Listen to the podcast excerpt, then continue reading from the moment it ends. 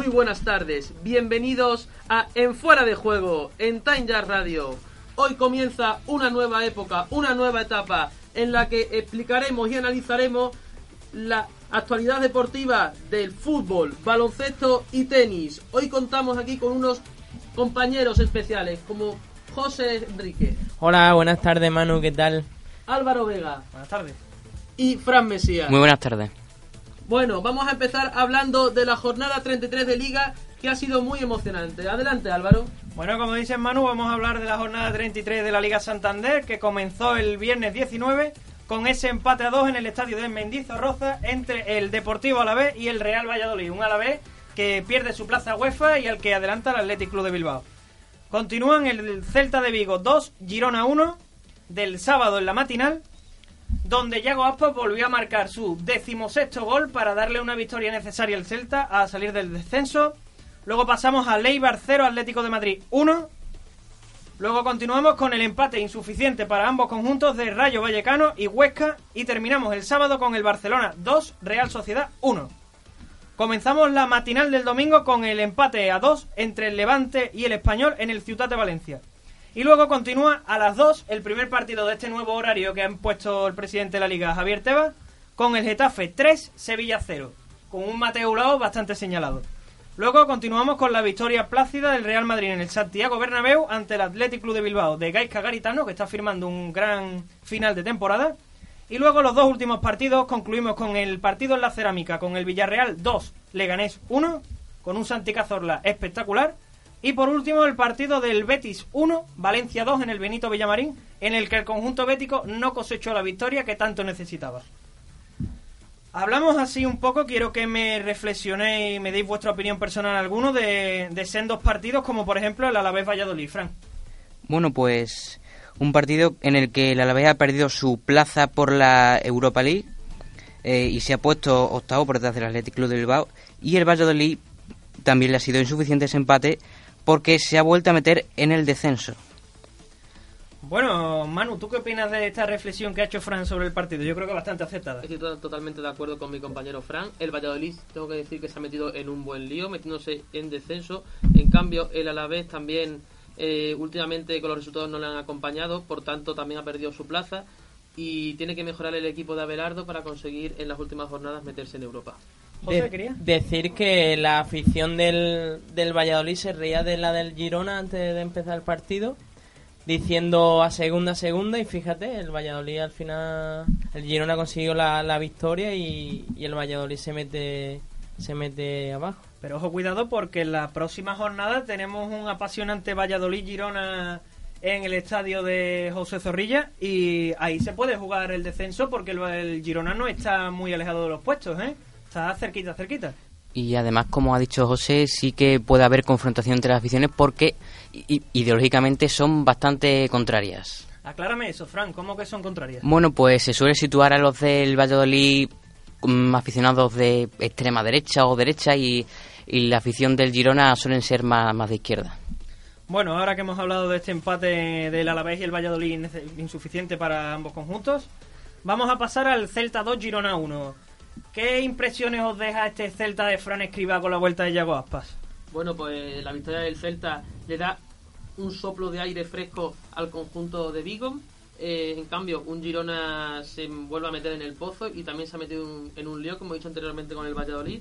Y va a quedar todo por decidir en las últimas jornadas. El Celta ha recuperado a uno de sus mejores jugadores, como Yago Aspas, que es de- determinante para el conjunto vigués.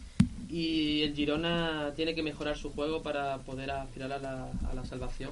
No sé, os voy a dar un dato, ¿vale? Que me, me sorprendió bastante cuando lo vi. Yago Aspas, que se ha pegado cuatro meses lesionado fuera de los terrenos de juego, es el máximo anotador español, con 16 dianas. O sea, eso demuestra bastante el poco nivel goleador que tienen en nuestra liga los delanteros españoles. Aunque salen los Jaume Mata, los Jorge Molina Yo, y tal. yo rescataría más el valor que tiene eso, porque un Yago Aspa que se ha llevado media temporada lesionado, vuelve y no solo vuelve, sino que el Celta está aspirando a salvarse gracias a él. y habla muy mal de los compañeros de equipo. Por ejemplo, Masi Gómez, que es un delantero contrastado, ha metido muchos menos goles que Yago Aspas en mucho más tiempo. Sí, pero si te das cuenta, Masi Gómez es un futbolista que yo lo, le hago la comparación con Clement Lenglet, por ejemplo. El Barcelona ficha al inglés por 35 millones y ya nos creemos que está dando una buena versión en Barcelona, pero ya nos creemos que estamos hablando de un central de un, un Beckenbauer, un Piqué. El inglés es bueno, pero el que ha visto al Sevilla de Montela y de, y de Berizzo con el inglés sabe que al inglés lo hacen bueno Gaby Mercado, mm, Simon Kier, Daniel Carrizo lo hacen bueno centrales con experiencia. Este año lo está demostrando con Gerard Piqué al lado. Masi Gómez es lo mismo. Necesita, es un futbolista que aunque veamos que tiene una capacidad goleadora y un olfato goleador muy grande, es un futbolista que tiene 22 años. Y todavía le queda mucho camino por recorrer. Cuanto Yago Aspa tiene 31 años. O sea, es normal que se dependa que se dependa en un club como el Celta de un jugador de tanta importancia y de tanta calidad. Futbolista que no olvidemos ha jugado en el Liverpool, ha jugado en el Sevilla que le ganó al Nipro la segunda UEFA consecutiva y ha vuelto al Celta. Bueno, continuamos ahora con el partido de, Ipurúa, con ese Ibar 0 Atlético Madrid 1. ¿Qué tienes que contarme sobre ese partido, Fran? Bueno, pues un partido bastante igualado en el centro del campo. No ha habido mucho juego ni muchos tiros a puerta, más por parte del Eibar que por parte del Atlético de Madrid. Y yo he visto más dominio al Eibar, quizá porque se juega más, podía entrarse en esa lucha por las posiciones europeas, pero al final el Atlético, mm, en los últimos minutos, Tomás Lemar, es un jugador muy criticado y muy cuestionado por esta temporada, pues ha marcado el 0-1. Es el típico partido que gana el Atlético de Madrid, no se espera nada, parece que va a acabar 0-0 y el, como dice el Cholo y los aficionados atléticos, el 1-0ismo. Es el típico partido del Atleti, tú pones el partido IVA Atlético de Madrid, refleja al Atlético de Madrid del Cholo Simeone. Bueno, una pregunta unida un poco a este partido que os quería hacer tanto a ti, José, como a ti, Fran. ¿Veis con opciones al Atlético de ganar la Liga? Matemáticamente está claro que sí, porque matemáticamente, mientras las matemáticas no digan lo contrario, se puede. Pero futbolísticamente, ¿veis capaz al Atlético de hacer esa épica? Pues Para no lo veo, no lo veo porque no por el Atlético en sí, sino por el equipo que tiene enfrente, que es el Fútbol Club Barcelona de Messi. No lo veo capaz de cometer un error con el calendario tan fácil que tiene. Mm, Tendría que empatar cinco partidos, o sea, los cinco que le quedan, para que el Atlético, en el caso de que gane todos, sea campeón de liga. Yo lo, lo veo imposible. De hecho, si el Atlético de Madrid pierde contra el Valencia, el Barcelona sería campeón de, de liga y es lo más probable, vamos. Está al 90% creo yo de, de que eso ocurra. La segunda plaza si, si la veis asegurada ya, ¿no? ¿O todavía no? Bueno, eh, la verdad es que el Madrid ahora con Zidane parece que ha recobrado un poco la esperanza de, de volver, digamos, a, a ese Madrid que con- contragolpea y, y se le ve bastante bien, la verdad. Ha, recuperado el olfato goleador y hasta la última jornada yo creo que el segundo puesto va a estar reñido entre el Atleti y el Real Madrid. Yo creo que sí es verdad que los jugadores del Real Madrid psicológicamente están mejor con Zidane, pero no veo una mejoría muy clara en los resultados, ¿no? Veo que viendo los últimos partidos del Real Madrid, Bueno, Manu, en lo que nuestro amigo Fran busca los datos, Es que yo quiero hacer hincapié en un jugador que mis compañeros no han no han hecho hincapié en él, que es el portero Jan Oblak, para mí el mejor portero de la Liga Española, que para mí, eh, si no llega a tener a Oblak en el equipo, el Atlético será segundo, Pero- porque no ha jugado bien esta temporada. una pregunta que te quiero hacer, Manu, está un poco comprometida. Eh, ¿Oblak o Keylor Navas? Hombre, a mí me tiran más los colores. Yo soy muy Keil- muy de Keylor porque ha ganado muchos títulos. Yo personalmente me quedo con Keylor, pero Black hay que reconocer que es un porterazo y que le ha dado al Atleti mucho y que gracias a él el Atleti está segundo. Bueno, Fran, ¿los datos que nos estaba buscando? bueno, lo que quería decir es que al Real Madrid le ha costado mucho sacar adelante partidos como el del Huesca con un gol en el último minuto de Benzema, aunque sí es verdad que en el último partido sí se ha visto más a ese Real Madrid de Zidane motivado que ha ganado con mucha facilidad a, un Athletic Club que estaba jugando puesto europeo. Bueno, ahora, ya que hemos hablado de la actualidad un poco del Atlético de Madrid, vamos a repasar ese empate a cero entre el Rayo Vallecano y el- la Sociedad Deportiva Huesca. Un partido que enfrentaba al colista y al farolillo rojo y al penúltimo de la liga. Un partido que prácticamente el que lo ganara sentenciaba a su rival a la segunda, a la segunda división. ¿Cómo visteis este empate? Así es, pues un Huesca que estaba prácticamente desahuciado ha vuelto, o sea, no es que haya vuelto, nunca ha vuelto en la liga y parece que tiene posibilidades, incluso ha superado al Rayo Vallecano, así que ojito porque se pone el, el final de liga por debajo emocionante al máximo. Un Huesca que no olvidemos desde ese mercado de invierno tan famoso en el que ficha Enrique Gallego, mm, ha aumentado bastante su nivel, tanto futbolístico como como goleador. ¿Qué opinas de esto, Fran? Sí, sí, ha aumentado bastante su nivel ofensivo, se asocia muy bien con el Chimi Ávila y eh, Enrique Gallego no solo aporta goles, es verdad que lleva cuatro goles esta temporada en primera división, pero también aporta muchísimo al juego ofensivo del, del Huesca, ¿no? Y estamos viendo los últimos resultados, los últimos cuatro partidos han empatado. O sea, es importante seguir sumando en esas posiciones. Bueno, y ahora vámonos al otro bando, al Rayo Vallecano. Manu, ¿qué, qué opinión te da este Rayo Vallecano de Paco Geme en su vuelta al club que, que prácticamente lo ha hecho crecer como entrenador? Bueno, Paco Gémez es un- sabemos que es un grandísimo entrenador y al Rayo le ha dado mucho, pero no le veo al equipo de Vallecas con la chispa necesaria para poder salvarse. Cierto que tiene a jugadores contratados como Medrán, como Mario Suárez, como Raúl de Tomás, que ha metido muchos goles, pero que no, no le veo con el afán para conseguir la salvación. Bueno, dejemos atrás ese Rayo Huesca y esperemos que hasta la última jornada, aunque los aficionados de estos equipos no nos apoyen, esté entretenido y se decida el descenso en la última jornada, que queremos una liga lo más entretenida. Luego ya vamos al partido que en mi opinión es un poco ya de trámite, ese Barcelona 2, Real Sociedad 1, donde la Real realizó un partido en el que demostró que creía en sus aspiraciones europeas, pero al final contra el Barça de Messi no se puede. El Barça de Messi este año Un tiene- Barcelona el Barça de Messi este año tiene una tiranía con Messi y la liga no la permite. un Barcelona cansado por, por el partido contra el Manchester, pero que dio la cara y que es muy efectivo. Con Messi así, yo creo, no solo la Liga, sino que la Copa, incluso la Champions, muy difícil de, de que, que no la pierda incluso. Yo creo que el Barça ganó el partido porque es un equipo campeón y es un equipo de los mejores del mundo. Ha ganado por eso, simplemente. No, ha- no realizó un buen partido, simplemente la Real Sociedad jugó bastante mejor que ellos, pero el Barcelona ganó porque tiene a los mejores jugadores del mundo prácticamente y tiene a un Messi que está a un nivel inconmensurable. Bueno, repasado ya la jornada del sábado, nos vamos a la matinal del domingo con ese empate en el Ciudad de Valencia, 2-2 en el Levante español. Eh, ¿Qué opinión os merece el estado de forma actual de, la Unión Deportiva Levante, Fran? Bueno, pues el Levante está teniendo una racha un poco mala y los últimos partidos no consigue ganar. Y en su campo, que siempre ha sido muy fuerte el Levante, no ha, sido, no ha pasado del empate contra el Español y eso es preocupante. Aunque sí es verdad que no está todavía en descenso, pero está a dos puntos, tiene a, a dos puntos y, y yo empezaría a tomar medidas y a, y a ser algo más precavidos. Sinceramente, ¿echabas a Paco López? Mm, bueno, ya para lo que queda de temporada, no sé si sería buena decisión echar a Paco López porque ya se ha hecho con la plantilla y fichar a un nuevo entrenador no creo que sea una buena decisión. Bueno, y en el otro lado, el español, que si no me equivoco, lleva una racha de victorias, o por lo menos de partidos sin perder, mm, bastante interesante para el bajón que pegó el equipo de Joan Francés Ferrer, Rubi, a mediados de temporada. ¿En qué posición se, se coloca el español con este empate? Pues ahora mismo se coloca en la décima posición con 46 puntos y tiene delante al Real Betis, al Alavés y al Athletic Club con 43 puntos, 46 y 46 respectivamente. Yo creo que equipos como el Leganés o el Español, mm, si ganan uno o dos partidos más, certificarían la permanencia matemática en primera y podrían aspirar a puestos, a puestos europeos.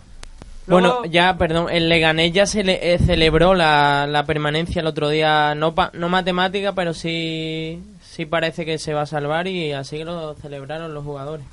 Gran trabajo de Pellegrino al frente del equipo de Butarque. Bueno, pasamos al partido de las 2 de la tarde, el Getafe 3, Sevilla 0, en el que no hay que enmascarar la derrota de 3-0 con, con las actuaciones arbitrales de Mateo, que en mi opinión han sido lamentables, pitando penaltis que si fueran en el Camp Nou o en el Santiago Bernabéu no se vería capaz de pitar. Y luego un gol de Jorge Molina empujando aquí a él claramente que, que el VAR no sé qué no sé a qué espera para anularlo. Y luego la expulsión a Escudero que me parece totalmente injusta porque se ve claro que no le hace un Luis Suárez. Le habla sosegadamente, lo amonesta y luego ese penalti absurdo que, bueno, no me voy a meter más con Mateu porque ya sé cómo es Mateu con el Sevilla. Bueno, pues a mí me, gustaría destacar eh, el sorprendente planteamiento de José Bordalás en el partido, porque ha hecho una alineación un poco más ofensiva, ¿no? En vez de colocar ese doble lateral que suele colocar él, ha puesto en las bandas a Shibasaki y a Jaime Mata, y en la delantera, en vez de poner a Ángel con emparejado con Jorge Molina, ha puesto al canterano getafense Hugo Duro.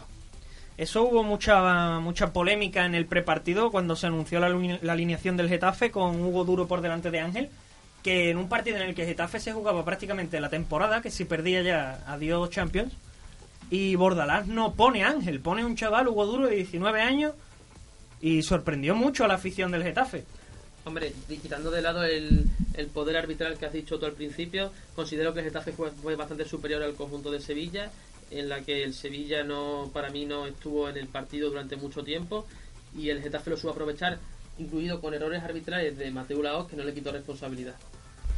Pues un Getafe que le sale todo, o sea, yo creo que pone un árbol de delantero y te marca goles.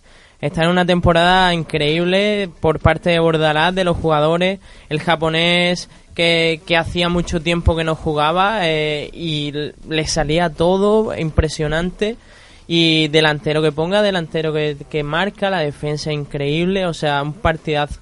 Es verdad, cierta polémica con Mateo, pero, pero bueno, el partido del Getafe es buenísimo. Bueno, también no nos olvidemos de la expulsión de Dacomán Gené, que está sonando para el Atlético por ese plantillazo en la rodilla nava y que se va a perder el próximo partido en el Santiago Bernabéu contra el Real Madrid. Bueno, ahora que estamos hablando del Bernabéu, nos vamos a la plácida victoria del Real Madrid 3-0 ante el Athletic Club de Bilbao. Manu, ¿qué te pareció el partido de los de Zidane y en especial de Benzema? Esto lo puedo resumir con un simple titular. El gato mató al león. Un Benzema espectacular, volvió a marcar tres goles en un gran partido del Real Madrid, aunque en la primera parte de decir que el conjunto blanco no estuvo bien y también quiero recalcar la figura de Jesús Vallejo realizando un gran trabajo defensivo para el poco tiempo que había jugado esta temporada. Bueno, para darle carpetas a este Real Madrid Athletic Club y pasar al siguiente, mm, una un repaso rápido por la mesa. Garitano, ¿qué os parece su llegada al Athletic Club y que haya pasado de estar a dos puntos de la salvación a poder meterse en Europa, Frank? Bueno, pues ha cambiado totalmente la cara del equipo porque con Bericho el equipo empezó muy mal y ya se hablaba en los medios de, descenso y empezaron a hablar muy rápido porque con Gaisca Garitano el equipo se ha puesto séptimo con 46 puntos y se encuentra ahora mismo a 6 puntos del Sevilla. Siguiendo la, metáfora de, de Manu, eh, el Atlético con Berizzo era un, era un leoncillo que acaba de nacer y ahora con Garitano es un león que se come al equipo que, que, viene. Le ha dado una garra increíble, pelea hasta el último balón. Y es verdad que un poco desdibujado contra el Real Madrid. No es, no es el Atlético que hemos visto con Garitano, pero aún así fue un partidazo. Igualmente creo que no se le puede achacar nada al conjunto de Garitano porque desde que está este entrenador en el conjunto de Bilbao ha realizado una gran temporada y por un mal partido no se le debe criticar ni mucho menos. Iñaki Willen también realizó un muy buen partido, aunque estuvo secado prácticamente por Jesús Vallejo y poco más que decir del, del partido del Madrid Atlético Bilbao. Bueno, ahora vamos, vamos al Estadio de la Cerámica en el partido en discordia por, por la salvación en la categoría de oro del fútbol español, donde el Villarreal, con goles del Toco de Cambi de Carlos Vaca, le ganó al Leganés con gol del Zar 2 a 1. ¿Qué opiniones os parece? Hombre, lo, lo habitual sería hablar del Toco Cambi de Vaca, pero el que haya visto el partido, Cazorla parece que lleva jugando tres años seguidos y no lesionado, Fran. Bueno, pues sí, es el mismo, el mismo efecto mm, creo yo que con Iago en el Celta, un jugador muy clave para Villarreal y el único que ha llevado toda la temporada con un rendimiento muy bueno. Bueno, todos sabemos de la calidad de Cazorla y yo personalmente no creía mucho en este Villarreal porque de ánimo no lo veía con fuerza, no le salía nada, todo lo contrario que, que el Getafe, como hemos hablado antes. Pero es lo que habéis dicho, Cazorla inconmensurable y partidazo del, del Villarreal contra el Leganés.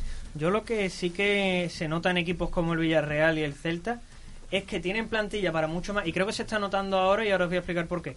Equipos que están planteados para luchar por competición europea en el momento que se ven en esa situación no es tanto futbolística, sino psicológicamente lo que no les permite que les salgan las cosas. Porque mm, tú me recitas el 11 del Villarreal o el 11 del Celta y te digo, el Villarreal mm, destroza al Huesca o destroza al Rayo.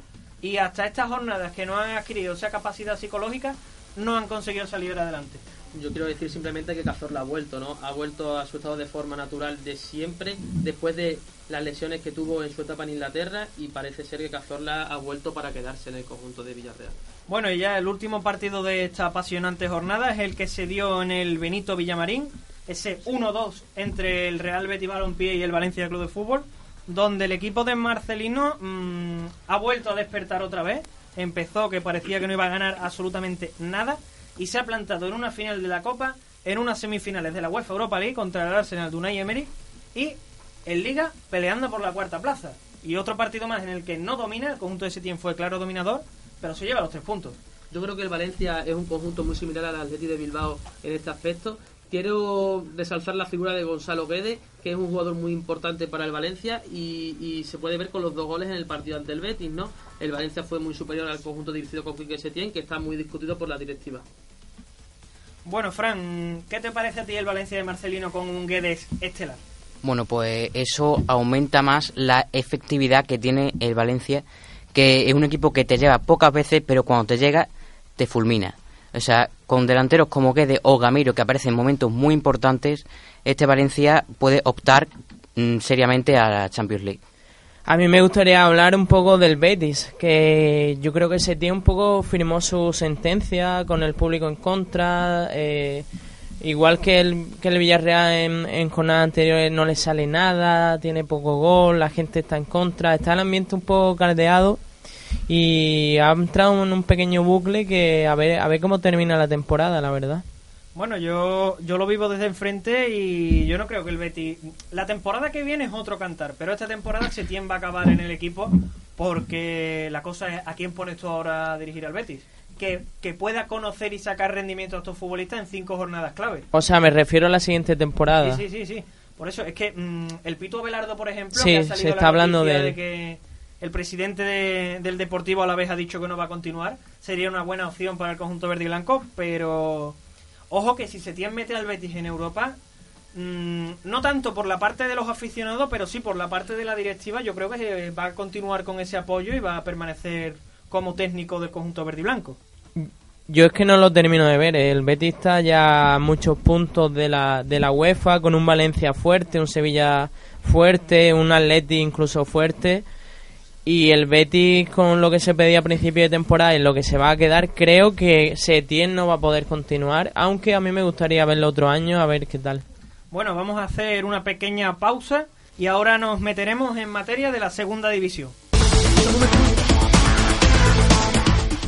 Bueno, ya estamos de vuelta con la segunda división española, en la que ha habido bastantes resultados sorpresa, como por ejemplo la victoria en Santo Domingo del Alcorcón, o sea, del Málaga en Alcorcón, 1 a 4. El conjunto de, de Víctor Sánchez del Amo, que fue fichado recientemente y que ha conseguido una victoria muy importante para el conjunto malacitano. Luego continuamos en el Ancho Carro, el Lugo, un partido en el que, por un lado, teníamos un equipo que se juega al descenso y por otro un equipo del ascenso directo. Lugo Granada, 1-2, se lleva la victoria el conjunto granadino y siguen esa pelea particular con el Albacete por subir a primera división. Un Albacete que arrolló al conjunto de PPM, la Unión Deportiva Las Palmas, por 4-2, con un Alex Febas, el canterano del Real Madrid, que estuvo estelar. Marcó un golazo de falta prácticamente desde tres cuartos de campo que el guardameta de Las Palmas, Naucet, no pudo ni siquiera ver. Luego, mmm, en Somos, en Mallorca, tenemos ese Mallorca 2 Rayo Majadahonda 0, que prácticamente condena al Rayo Majadahonda a la segunda división B y que al Mallorca le permite eh, aspirar a esos puestos de ascenso directo. El playoff ya lo tiene, pero esos puestos de ascenso directo que están tan abiertos para, para diversos equipos. Uno de esos equipos es el Cádiz, de Álvaro Cervera. Un Cádiz que empezó muy mal, en el que se hablaba de la destitución del técnico gaditano, de Álvaro Cervera, pero finalmente ha conseguido enchufarse, ponerse las pilas y cosecha otra victoria en el Carranza ante la Unión Deportiva Numancia por 2 a 1. Un gran partido de Alex López, Alex Fernández, perdón, el hermano de Nacho Fernández, el futbolista del Madrid, que está viviendo una etapa grandiosa en el conjunto gaditano. Luego tenemos, que esto sea Frank que le gusta, esta victoria de la Unión Deportiva Extremadura en Riazor, con un deportivo en el que el presidente ha dimitido. El presidente del Deport ha dimitido y ha convocado elecciones. Hay, hay viento, hay tormenta en, en Riazor y veremos qué le depara en estas últimas jornadas al conjunto al conjunto deportivo. Llega el invierno en, en La Coruña.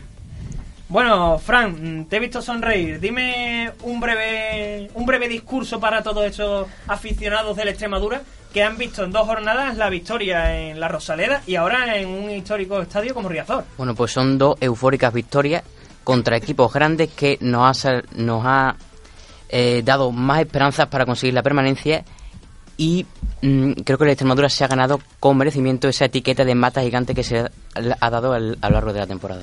Bueno, y ya para terminar, el partido entre el Elche en el Martínez Valero y el Club Atlético Sasuna. Eso Sasuna que es un transatlántico con dirección a Primera División. Sasuna que tiene ya 70 puntos, le saca 6 al segundo y al tercero que son Albacete y Granada respectivamente. Y bueno, yo creo que el conjunto de Jacob Arrasate tiene ya prácticamente el ascenso directo garantizado. Sí, en segunda es muy difícil eh, decir que un equipo va a subir porque cambia mucho, pero eh, se ve un Osasuna inconmensurable, con un, equipo muy asentado, con las ideas muy claras y ya se distancia bastante de- del segundo y tercero, ya está a seis puntos. Quedan muchas jornadas, hasta la jornada 42 que tenemos, pero se ve un Osasuna con claras opciones de subir, la verdad. Bueno, ahora vamos a hacer otra pequeña pausa y vamos a hablar de la segunda división B que los cuatro grupos está bastante ambientada. Donde Manu, háblanos de, de ese grupo 1 de la segunda división B que está bastante caldeado. En los principales partidos del Grupo 1 de Segunda División B, el Real Madrid Castilla consiguió una victoria contra el Fabril 1-0. El Athletic B consiguió una victoria sobre 1-0 también sobre la Ponferradina, la tercera clasificada. La Fuenlabrada consiguió un empate que no le vale absolutamente nada contra el Inter de Madrid y el Pontevedra consiguió una importante victoria 3-1 contra el Bouzas que le permite afianzarse en la cuarta posición. En la clasificación el, el Fuenlabrada es líder con 62 puntos, el Athletic B 61, la Ponferradina 59 tercera, empatada con el Pontevedra cuarto con 59, le siguen el Castilla con 58. Apasionante ese grupo 1 de la, de la segunda división B, con ese Fuenlabrada que está, mm, bueno, con un pie y medio en esos playoffs de líderes en los grupos de, de segunda B con ascenso a segunda división. Fran, háblame del grupo 2. Bueno, pues en el grupo 2 tenemos un Racing 1, Amorebieta 1, un Mirandés 1, Real Oviedo B 0, el Arenas de Guecho 4, Guernica 1 y el Baracaldo 1, mm, Tuledano 0. Bueno, eh, ¿quién es el líder de ese grupo 2, Fran? El líder es el Racing de Santander con 75 puntos y tiene muy por detrás a Mirandés a 9 puntos con 66. El tercero es el Logroñés con 62 puntos y el cuarto es el Baracaldo con 55 puntos. En la quinta posición está el Real Oviedo B con 51. Bueno, ahora demos el salto al grupo 3. Manu, ¿qué hay en ese grupo 3 que por lo visto me han contado está bastante apasionante? Sí, Álvaro, en los principales partidos del grupo 3, el Atlético Baleares, el líder, perdió 1-2 contra el Atleti. En el segundo partido, el Hércules consiguió una, una victoria muy importante contra el Sabadell, 2-0. El Villarreal B también perdió ca- casualmente el tercer clasificado contra el Teruel 0-2 y el Cornellá, que es el cuarto clasificado, ganó 1-0 al Ontillén. En la clasificación, el Atlético Baleares es el líder con 65 puntos, líder destacado por cierto. En segunda posición se encuentra el Hércules con 58, empatado a puntos con el Villarreal B que se encuentra tercero. El cuarto es el Cornellá con 54 y le sigue de muy cerca el Español B con 50 puntos. Bueno, y ahora vamos a, a hablar del último grupo del último grupo de la segunda división B, que uno de nuestros contertulios tiene gran afinidad con uno de sus equipos. El grupo cuarto. Dime, Fran, ¿cómo estás? Bueno, pues en las primeras posiciones tenemos al Cartagena que ha ganado 3-0 al Ejido, tenemos al Melilla que ha ganado 4-0 al Sanluqueño, el Recreativo ha ganado en casa del Sevilla Atlético 1-2 y el Badajoz ha ganado en casa del Almería B 1-2. La clasificación se pone muy apretada con un Melilla con 66 puntos en primer lugar, en segundo, en segundo lugar un Recreativo con 66 puntos, en tercer lugar el Cartagena con 65 y en cuarto lugar el Badajoz con 60. Tiene por detrás con los mismos puntos a Lucas Murcia. Bartolo, cuéntame brevemente la épica de ese recreativo que un día puede descender y al otro subir a segunda. sobre todo en esta temporada, lo que más ha notado es que este año sí tenemos entrenador. El año pasado con Casquero, que no había entrenado en ningún equipo, lo pusieron y duró solo cinco jornadas. Esta temporada con Salmerón, que ya el año pasado entrenó al Murcia, consiguiendo una muy buena clasificación, lleva la florera cifra de 18 victorias consecutivas, igualando el récord histórico del club. Eh, lo que en las últimas jornadas le ha venido pasando al Recre, le ha ocurrido a la inversa, que es que le empaten en los últimos minutos o le ganen. Pero esta jornada, el Recre en el minuto 92 consiguió la victoria ante el Sevilla Atlético, como mencionaba Frank, con gol de Diego Jiménez. Muy bien este recreativo de Huelva y por lo que representa el decano del fútbol español, espero que suba a segunda. Eso no quita que no quiera que equipos como el Cartagena también suban. Bueno, vamos a hacer un pequeño corte y ahora hablaremos del fútbol femenino con nuestra colaboradora Indira Correa.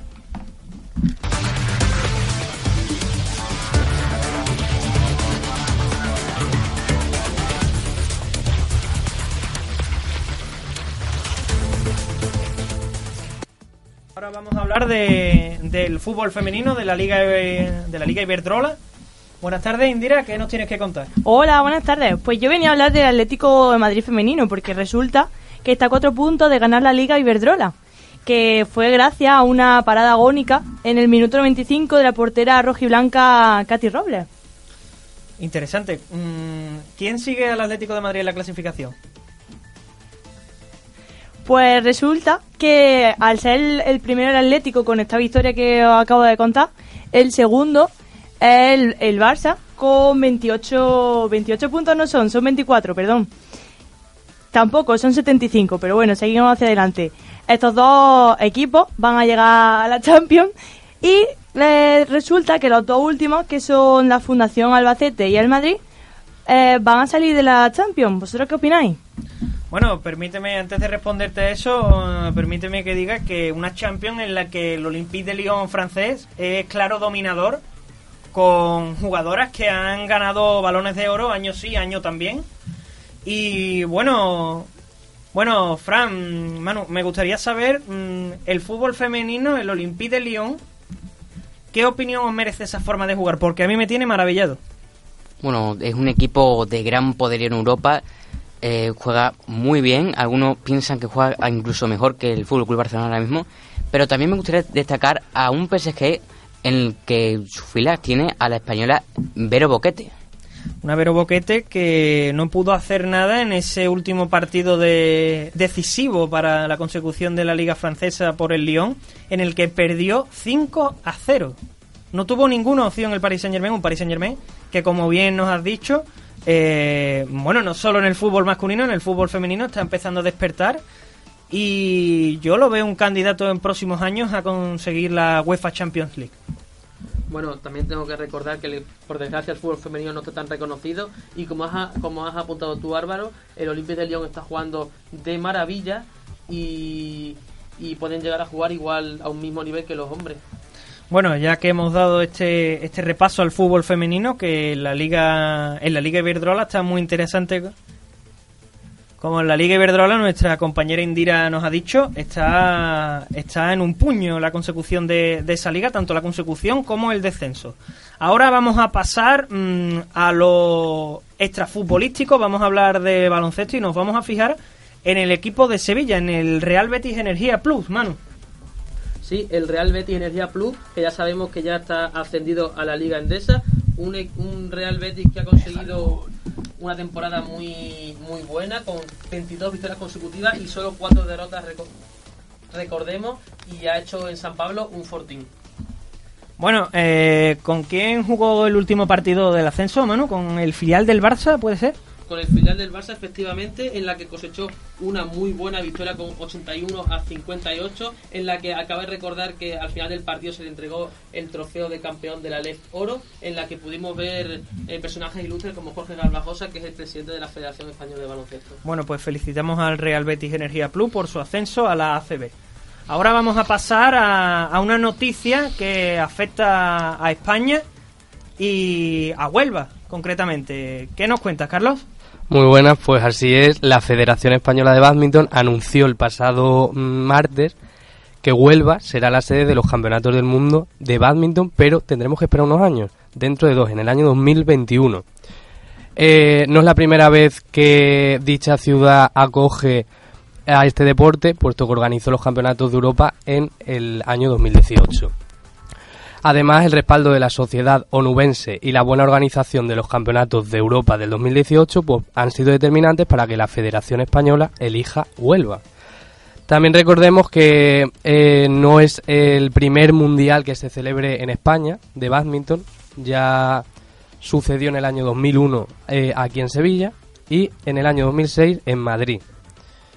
Y bueno, si hay una figura muy importante dentro del mundo del badminton y que seguro que conocemos todos es Carolina Marín. Y es que ella ya se hizo con el oro en el año 2014, 2015 y 2018 de dicho deporte. Y ya no solo jugará en su, casa, puesto que es, una, es onubense, sino que además en este mundial lo hará en un pabellón que lleva su nombre. Es una grata noticia que llena de optimismo su proceso de recuperación de su lesión. Y ya por último, en cuanto al impacto económico global, se estima unos 200 millones de euros que la Federación Española busca en este evento y constituya un acontecimiento deportivo de primer orden mundial.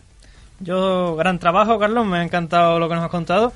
Y yo solo pido que Carolina Marín gane en su casa, gane en su casa el Mundial de, de Badminton. Sería una fantástica noticia, sin duda. Ahora vamos a pasar al mundo del tenis, donde ha habido sorpresa. Eh, Fonini, el italiano, el joven italiano, el tenista joven italiano, ha ganado a Nadal.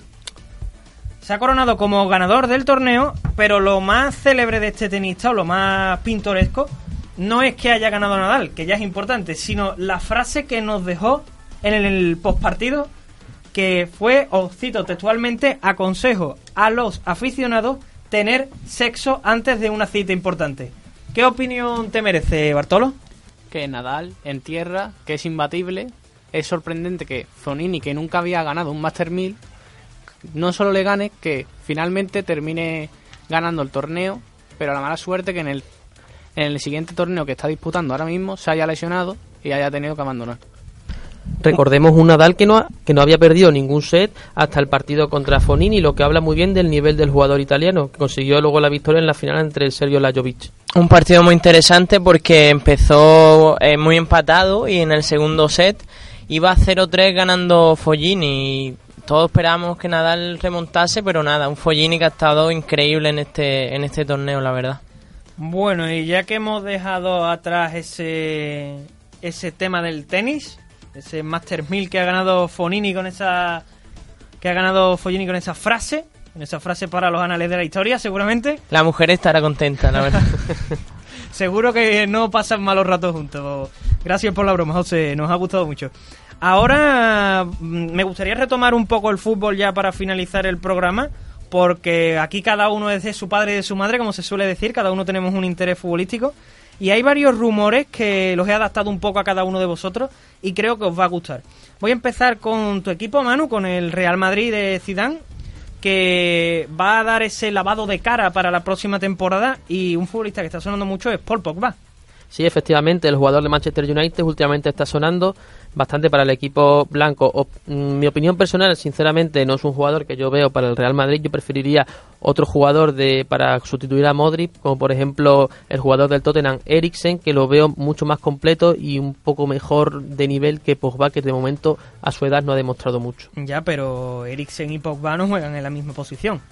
Sí, pero como recordemos, Luka Modric y Toni Kroos al llegar al Real Madrid jugaban de media punta y se han reconvertido en uno de los mejores mediocentros del mundo, así que yo creo que puede ser algo similar a eso. Ese es otro tema.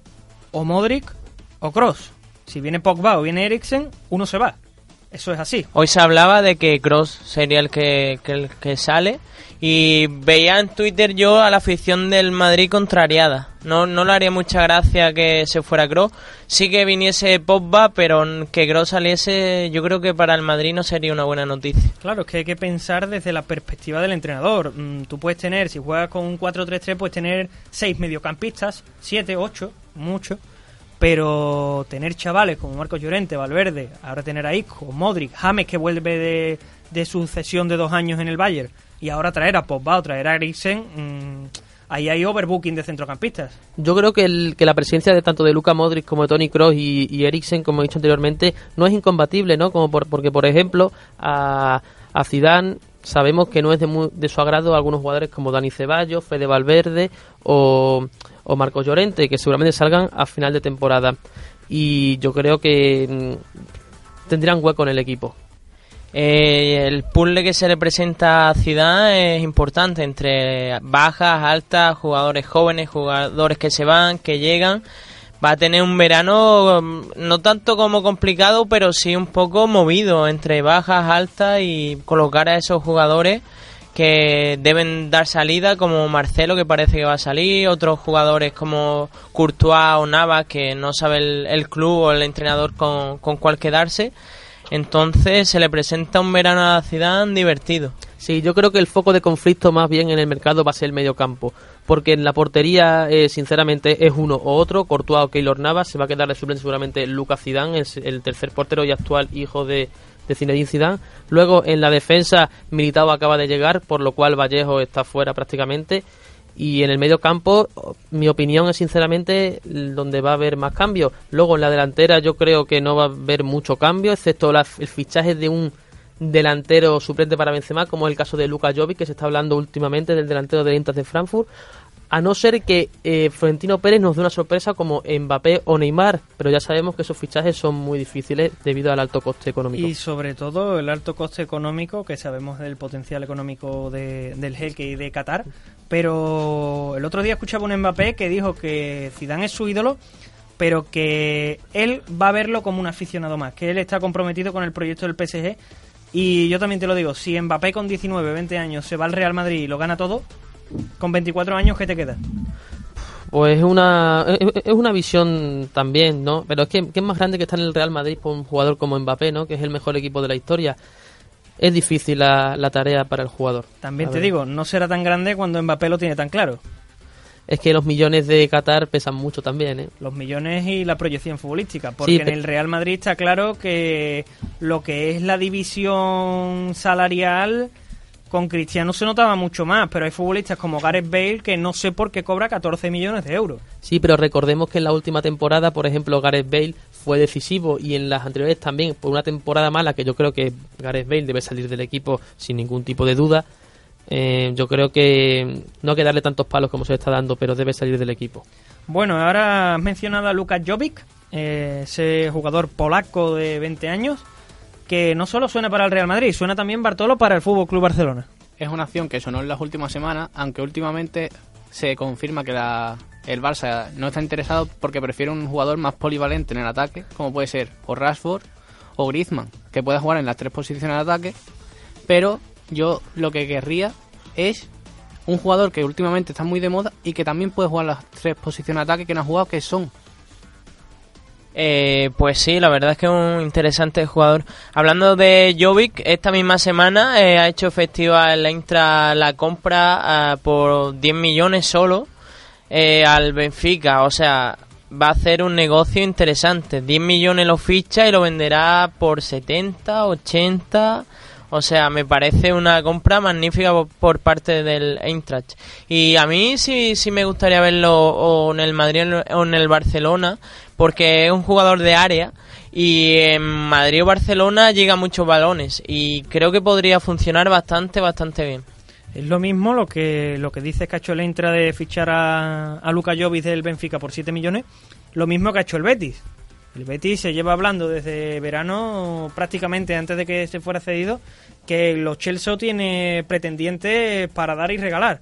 Y el Betis, en una racha bastante mala del equipo de Setién, ha tirado por lo mediático y ha ejercido esa opción de compra de 22 millones de euros. Pero estoy ahí contigo que creo que el Betis, si le llega una oferta de 70 millones, los Chelsea tiene ya las maletas.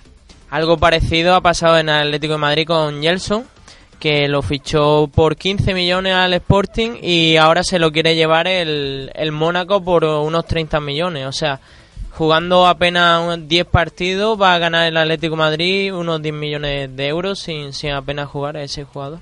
Bueno, ahora me voy a lo que a lo que a mí me interesa. Eh, hay dos rumores de todos los que están sonando, pero hay dos rumores que me llaman la atención.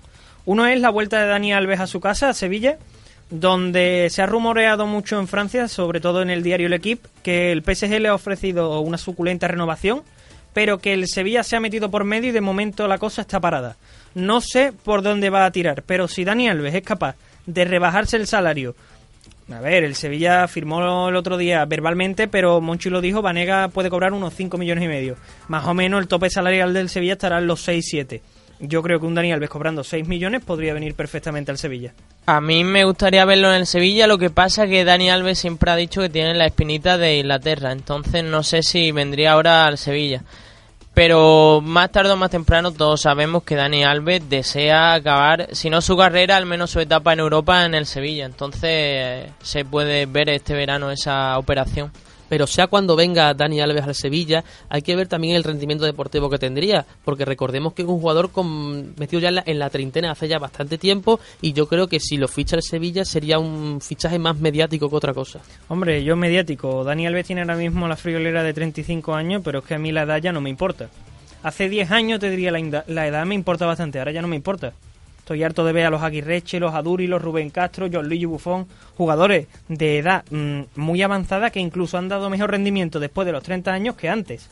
Por eso no me preocupa. Y Dani Alves yo creo que puede valer para una temporada por lo menos y bueno, yo le daría esa opción de contrato de una, una más una, una obligatoria y otra opcional a, a, juicio de los rendimientos que, que, aporte. Y no solo eso, en el mismo Sevilla se está viendo a un Jesús Nava que ha renacido y con sus 32 años, si no me equivoco Álvaro, eh, está increíble, o sea, está al nivel casi de cuando era un, un niño, o sea, incluso ha ido a la selección esta última convocatoria. Pero también hay que tener en cuenta el despliegue físico que necesita una posición como la de Dani Alves, que es el lateral. Eh, el ejemplo que me has puesto antes Álvaro, como por ejemplo el de Aguirreche o el de Cristiano Ronaldo, jugadores también entrando en la, en la treintena, son jugadores de área, pero Dani Alves es un jugador de lateral, por lo tanto necesita mucho el físico para poder subir y volver. Por lo tanto, yo lo vería más como un fichaje mediático, más que un fichaje deportivo. Esta es mi opinión que yo tengo. Sí, ese tipo de fichaje al final no sabe cómo va a salir. Tenemos el caso de Joaquín, que está dando un rendimiento muy alto con el Betis con 37 años. Y otros casos como por ejemplo la vuelta de Fernando Torres, que sí sus primeros años eh, hizo buenas temporadas, pero ya al final con casi 35 pues ya se veía que, en Europa no tenía cabida. Entonces sería una, una apuesta arriesgada pero bonita. Bueno, para finalizar un poquito el Sevilla, el otro futbolista que suena mucho y además este rival, este futbolista lo compartimos con, con el Valencia es Juanmi, el futbolista de la Real Sociedad de 25 años que, a ver, yo cuando me he enterado de eso, a mí Juanmi no es un futbolista que me llame a ficharlo, pero oye, el Sevilla tiene que tener cuatro delanteros porque venga el que venga, yo creo que van a traer un entrenador de cuatro delanteros, o sea, de dos titulares, de dos suplentes. Y ahora mismo en, en plantilla tiene a Munir el Haddadi, Muna Zabur, que vendrá en verano, si se queda, si Monchi decide que, que se quede, y Wissam Ben porque Andrés Silvano está claro que lo vayan a fichar. A mí es un futbolista que, bueno, no sería el que yo ficharía, pero bueno, para suplente me vale. Yo creo que sería un fichaje totalmente innecesario, teniendo ya tres delanteros de, renombre como Wissam Ben Yedder y lo que anterior que ha mencionado, yo lo veo algo un poco precipitado para que el jugador no vaya a jugar mucho. Bueno, pero quiero saber, ¿tú qué ves innecesario? ¿Fichar a ese futbolista o fichar a otro delantero? No, fichar a otro delantero, más que fichar a ese futbolista, porque es un buen futbolista, pero no le veo para ser suplente en un Sevilla. Yo difiero de Manu porque el mal, no solo en Sevilla, sino en el Betis, en Sevilla en general, ha sido el de los delanteros esta temporada que por lesiones, por falta de gol, por ventas incluso en el caso del Betis, creo que el principal fichaje que tienen que hacer esos dos equipos sevillanos es un delantero y, uno que marque goles con garantías, como, como ha hecho el caso del, Sevilla con el delantero que juega en el equipo austriaco, la verdad. Bueno, José, ahora me voy a, me voy a referir a tu equipo con tres rumores que no sé cuál te va a gustar más, pero si se diesen sería algo de, de una subida de nivel importante del Atleti. Primero tenemos a Mauro Icardi, donde futbolista del Inter, donde Wanda Nara, su representante y, pareja sentimental, ha afirmado que hay rumores de que el Atlético va a cometer ese fichaje y que él estaría encantado de fichar por el Atleti. En el caso de Icardi, yo veo que ahora mismo, como el Inter le ha hecho un poco la cruz por decir que no quería renovar, Creo que Wanda muy inteligentemente se está vendiendo a- al primer postor que pasa. Se ha hablado del Atlético de Madrid, del Inter, incluso del Real Madrid.